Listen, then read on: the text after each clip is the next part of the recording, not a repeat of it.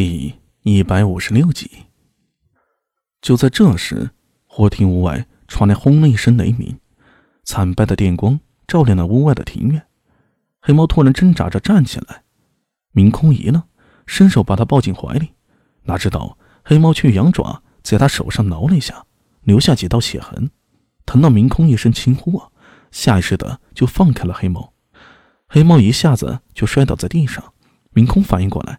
忙弯腰想要抱起黑猫，嘴里还碎碎念道：“小玉，对不起，对不起，是我不小心的。”可是黑猫却躲开了明空的手，它摇摇晃晃的往屋外走去，看上去步履蹒跚，但速度却很快，一溜烟的就跑出了房间。小月，小月！明空见状大惊失色，忙追了出去。狄仁杰和王静直相视一眼，都露出了疑惑的表情，紧跟着明空也走出房间。黑猫冲进了大雨中，他的身形已经没有早先的优雅，但速度很快。小月，你别跑，快回来！明空也冲进了大雨中，想要把黑猫给追回来，但是黑猫却很敏捷，三两下就到了围墙下，唰的就跳上了围墙。雨水把黑猫的毛发打湿了。他蹲坐在围墙上，回头看了明空一眼，那双忧虑的眼睛似有不舍之意。小月，快下来呀！明空冲到了围墙下，大声呼喊。黑猫叫了一声，纵身就跳到了墙外。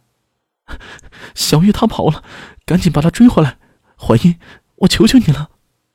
明空此刻全身都已经湿透了，他大声冲着狄仁杰求助。可狄仁杰却打开伞，走到他身边，轻声说道：“我听说，猫在临死之前会离开主人，因为它不愿意让主人看到它死的模样。我不知道诡异是不是如此，但是小玉是这种想法。它是诡异，又怎会在人的面前表露出软弱呢？可是，可是他……”明空再也忍不住了，哇的哭出声来。他扑进了狄仁杰的怀里，却让狄仁杰的身体一下子僵硬了。他不知道怎么安慰，只是张开双臂，显得很是尴尬。屋檐下，王静只看到这一幕，苦笑着摇了摇头。他没有说什么，转身沿着长廊离去。生生死死见得多了，似乎早就已经麻木了。原本以为会死在岭南，可没想到又活着回到了长安。只是回来了，已物是人非。他心里有些感慨，突然哼起了一首岭南的小调。长安虽好，却非他所期待。原本他牵挂着南平公主，可如今南平公主也消消郁郁了。这硕大的长安城住着又有什么意思呢？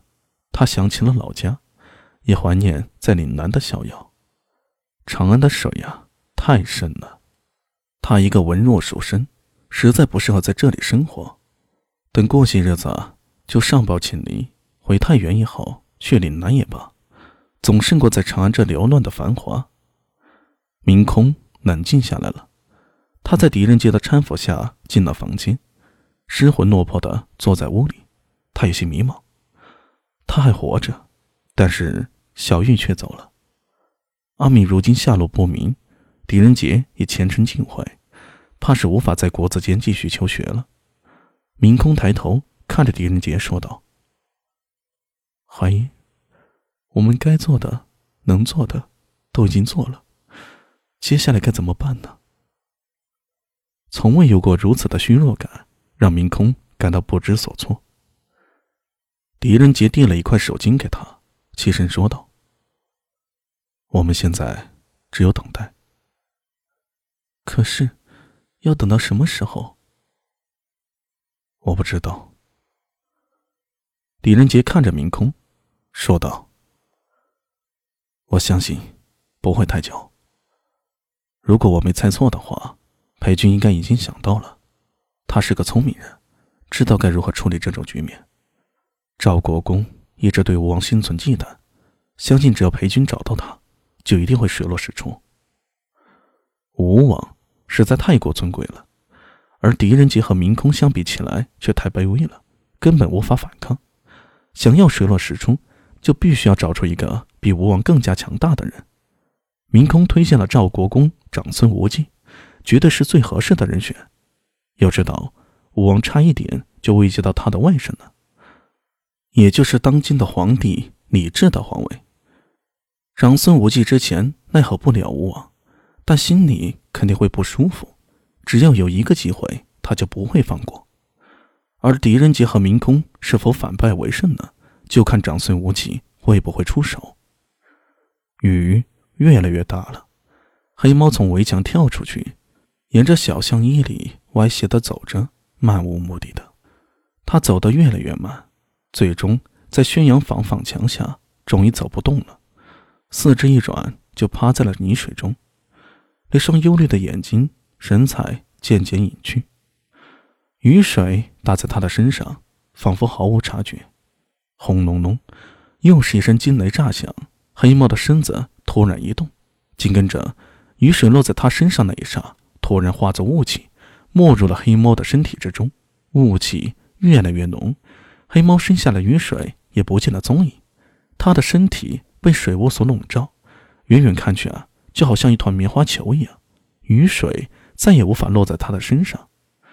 一头黑狗出现在坊墙上，它瞪大眼睛四处查看着，目光落在了水雾之上。汪！黑狗叫了一声，然后纵身从坊墙上跳了下去，缓缓靠近水雾。它又叫了声，慢慢的趴在地上，一双幽深的眼睛仿佛穿透了水雾，看清楚了。被雾气包裹在里面的黑猫，就这样一猫一狗一动不动。雨渐渐小了，在三更天的时候终于停止了。包裹着黑猫身体的水雾渐渐散去，露出了它的身体。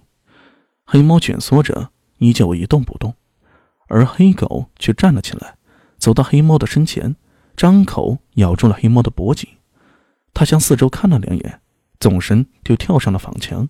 又从墙头跳到了外面，他穿过了朱雀大街，一路狂奔，眨眼间就消失在了浓浓的夜色之中。